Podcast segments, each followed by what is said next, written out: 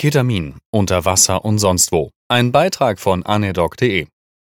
Zuletzt habe ich einen wirklich interessanten Film gesehen und darauf möchte ich einen Beitrag zum Thema Ketamin aufbauen. Es ging in 13 Leben um die Rettung einer thailändischen Fußballmannschaft aus der Tam Luang-Höhle, die bei überraschend einsetzenden Monsunfällen unter Wasser geraten war und die Jugendlichen und deren Trainer eingesperrt hatte. Sie mussten dort insgesamt bis zu 18 Tage ausharren, vom 23.06. bis 10.07.2018, bis sie spektakulär durch einen internationalen Kraftakt gerettet werden konnten. Dafür mussten mehrere Tauchgänge in Folge in Dunkelheit, bei reißender Strömung und im Höhlensetting durchgeführt werden. Diese Bedingungen sind allein schon für erfahrene Taucher sehr herausfordernd aber mit Passagieren quasi unmöglich.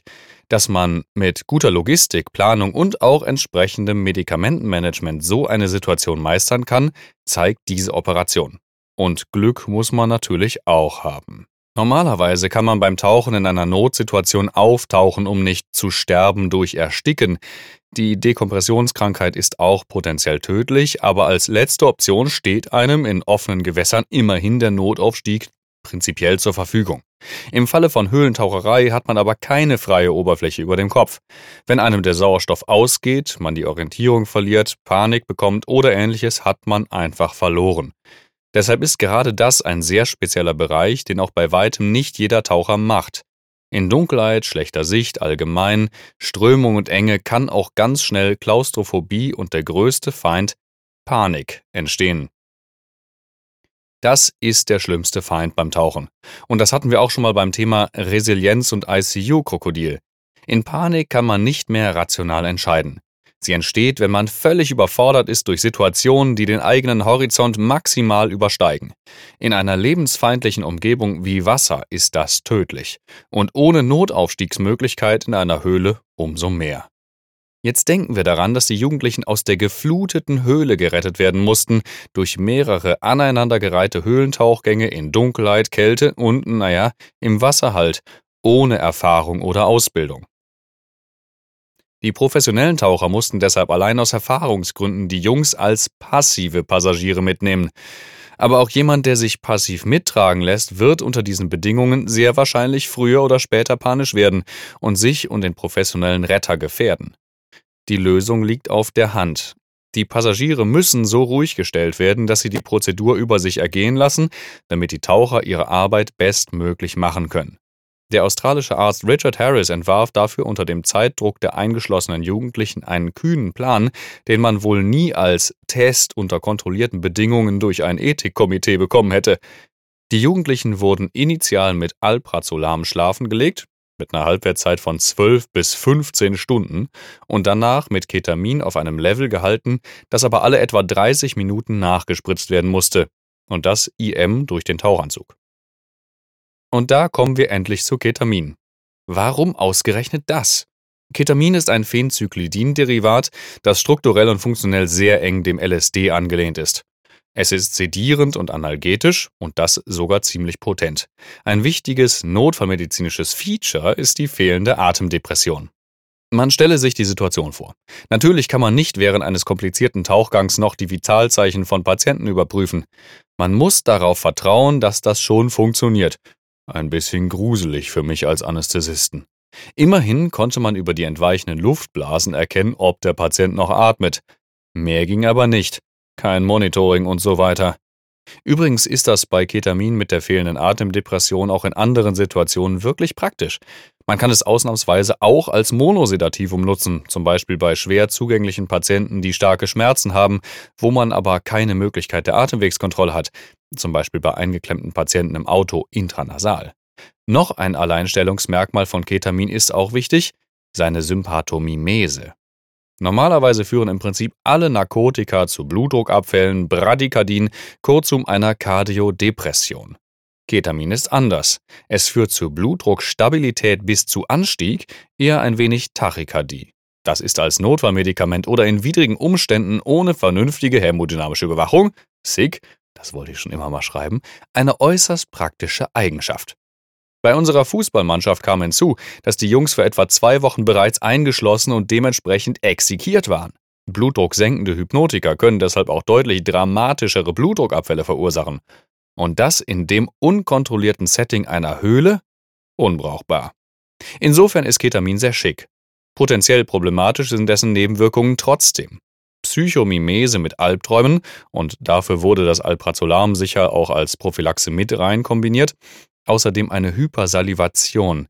In einer Tauchmaske während mehrstündiger Tauchgänge ohne Bewusstsein und verlässlich funktionierende Atemwegskontrolle im dunklen Wasser schon mindestens, ich nenne es mal, äh, problematisch.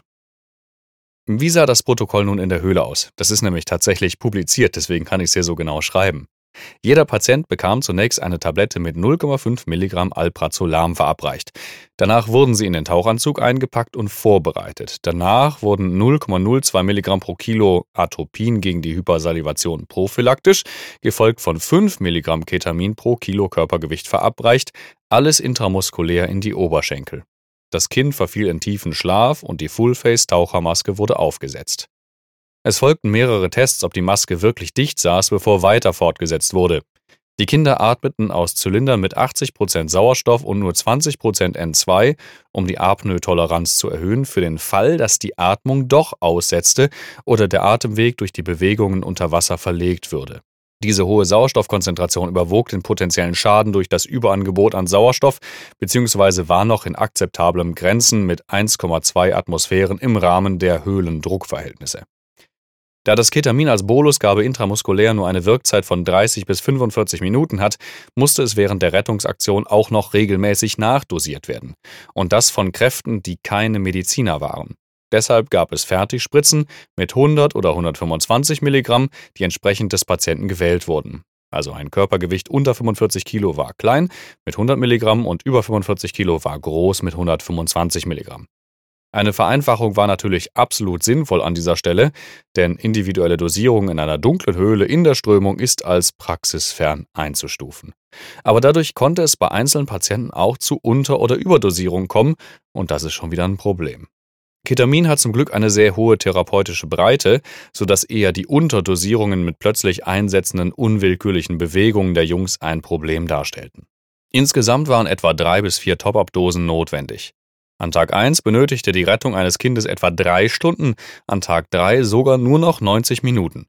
Das gesamte Protokoll der Dosierung und der technischen Aspekte der Rettungsaktion sind publiziert worden und den Link habe ich auf meinem Blog. Mir war an der Stelle wichtig, nochmal Ketamin als vielseitiges, sinnvolles Medikament darzustellen. Gerade in schwer kontrollierbaren Settings in Notfallmedizin, aber auch der Anästhesie in Schwellenländern ist es ein hervorragendes Medikament. Und dass es allein schon super als Analgetikum wirkt, hatte ich auch schon erwähnt, oder? Nicht? Na, gut, dann jetzt nochmal. Aus allen oben genannten Gründen steht Ketamin übrigens auch auf der Liste der essentiellen Medikamente der WHO. Und auch den Link habe ich in meinem Blog. Könnt ihr gucken, was noch so drauf ist. Ist ganz interessant. Man kann Ketamin auch in einem festen Verhältnis mit Propofol für die Sedierung für Eingriffe nutzen, zum Beispiel Propofol zu Ketamin 2 zu 1. Das Ganze nennt sich dann Ketofol. Manche Kollegen schwören darauf und in manchen Settings ist das sicher sinnvoll. Die Kombination soll die Wirkung beider Stoffe verstärken und die Nebenwirkungen minimieren. Würde mich interessieren, ob ihr sowas schon mal probiert oder im Einsatz gesehen habt. Zusammenfassend kann man sagen, dass die Rettung der Jungs aus der überfluteten Höhle ohne den Einsatz von internationalen Spezialisten vermutlich nicht geglückt wäre.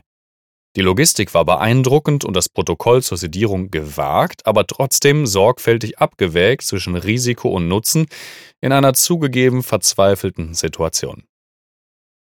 Als letzte Keypoints vielleicht noch zwei Dinge.